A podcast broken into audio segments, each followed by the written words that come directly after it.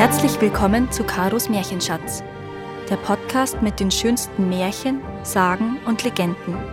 Für Kinder, Erwachsene und alle zwischendrin. Die Zauberfrucht.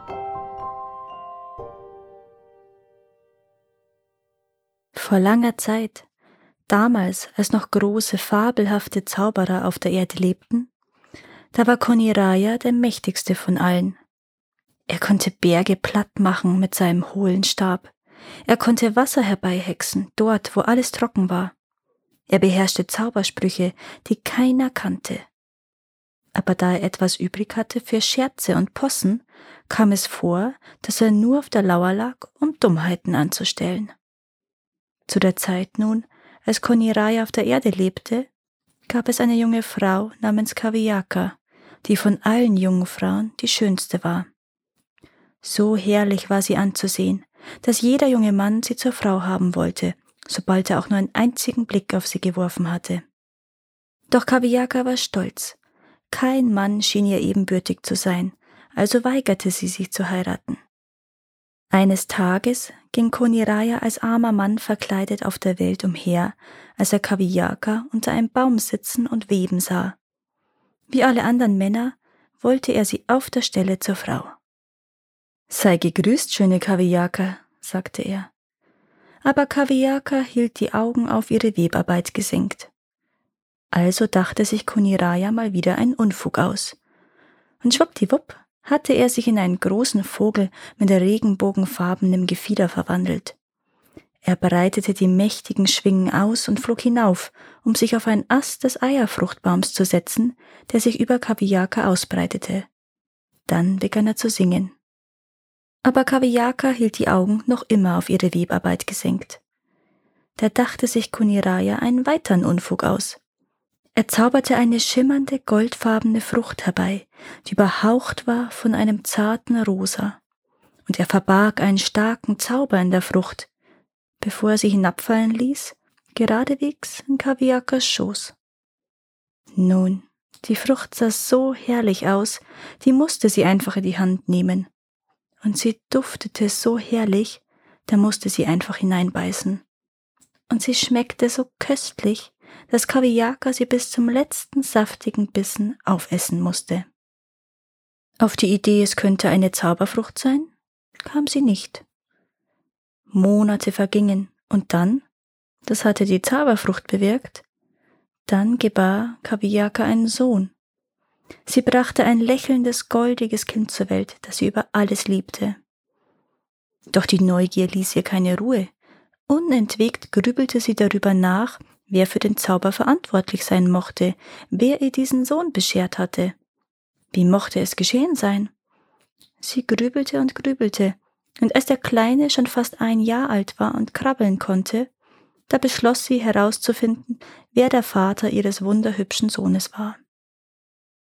Den wollte sie zum Mann nehmen, denn sicherlich war er nicht nur sehr mächtig, sondern auch außerordentlich schön. So lud sie alle großen Zauberer zu einer Versammlung ein. Natürlich kamen die Zauberer in ihren prächtigsten Gewändern, denn jeder hoffte, Kaviaka würde ihn bemerken. Alle, nur Koniraya nicht. Der ging mal wieder in der Kleidung eines armen Mannes einher. Stolz und herrlich anzusehen, eröffnete Kaviaka mit ihrem Sohn auf dem Arm die Versammlung. Bis zum heutigen Tag weigerte ich mich stets, mich zu vermählen, sagte sie. Doch nun will ich hoch und heilig versprechen, den Vater meines Sohnes zum Mann zu nehmen, wenn er sich zu erkennen gibt. Aber keiner sprach, keiner rührte sich. Wenn ihr nicht reden wollt, soll es mein Sohn mir sagen, gab Kaviaka kund. Er wird seinen Vater erkennen und finden. Und damit setzte sie den Kleinen auf der Erde ab. Sofort krabbelte er los, geradewegs zu dem schäbig gekleideten Mann hin. Und als er zu dessen Füßen angekommen war, hob er den Kopf und streckte die Arme nach ihm aus. Die stolze Kaviaka packte der Zorn. Nein, einen armen Mann heirate ich nicht, schrie sie. Dann rannte sie zu ihrem Sohn und riss ihn auf die Arme. Obwohl ich es versprochen habe, werde ich ihn nicht zum Mann nehmen. Niemals. Lieber noch würde ich sterben. Damit drückte sie den Kleinen fest an sich und lief fort. Halt! rief Koniraya. Halt! Der Schein trügt! Aber Kaviyaka rannte davon und hörte nicht zu. Da schlug Koniraya mit seinem hohlen Stab auf die Erde.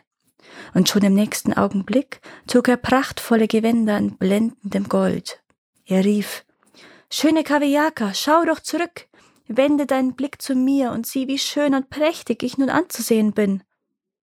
Aber Kaviyaka rannte weiter.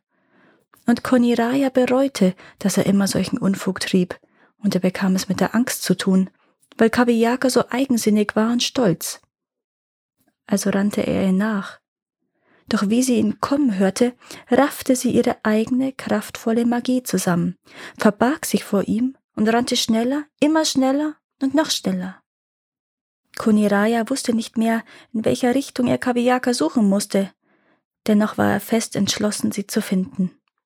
Er lief und lief und fragte jeden, den er traf, ob er wisse, wo Kaviyaka stecke, aber keiner hatte sie gesehen.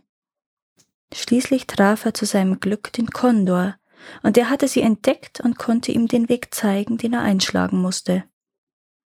Dafür gab Koniraya dem Kondor seinen Segen.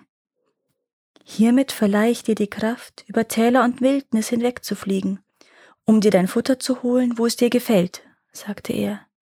Ein Fluch sei über jenen, die den Kondor töten. Koniraya rannte weiter, und wieder lachte ihm das Glück. Er traf den Falken, der Kaviyaka ebenfalls gesehen hatte und ihm den Weg zeigen konnte, den er einschlagen musste. Kuniraya gab auch dem Falken seinen Segen. Hiermit verleihe ich dir die Kraft, dich bis über die Berge hinauf zu erheben, sagte er. Die Menschen werden den Falken stets preisen, in ihren Liedern und in ihren Tänzen. Kuniraya rannte weiter, und noch einmal hatte er Glück. Er traf den Puma, der ihm die Richtung weisen konnte, die er einschlagen musste. Auch dem Puma gab Koniraya seinen Segen. Hiermit verleihe ich dir die Macht über alle anderen Kreaturen, sagte er. An jedem Ort und zu jeder Zeit werden die Menschen den Puma ehren. Nun rannte Kuniraya weiter, bis er zum Meer kam, wo er Kaviyaka am Strand entlanglaufen sah. Wieder rief er nach ihr, doch sie weigerte sich, zu ihm zurückzusehen. Sie presste ihren kleinen Sohn fest an sich, sammelte ihre magischen Kräfte und stürzte sich ins Meer. Und schon im nächsten Augenblick gab es keine schöne Kaviaka mehr und keinen kleinen Sohn. Alle beide waren verschwunden.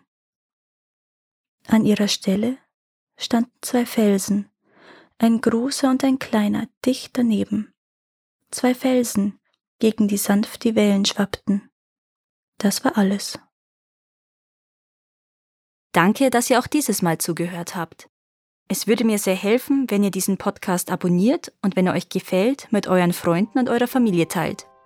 Habt ihr Vorschläge oder Wünsche für weitere Geschichten? Dann schreibt mir. Meine Kontaktdaten findet ihr in den Show Notes. Bis zum nächsten Mal.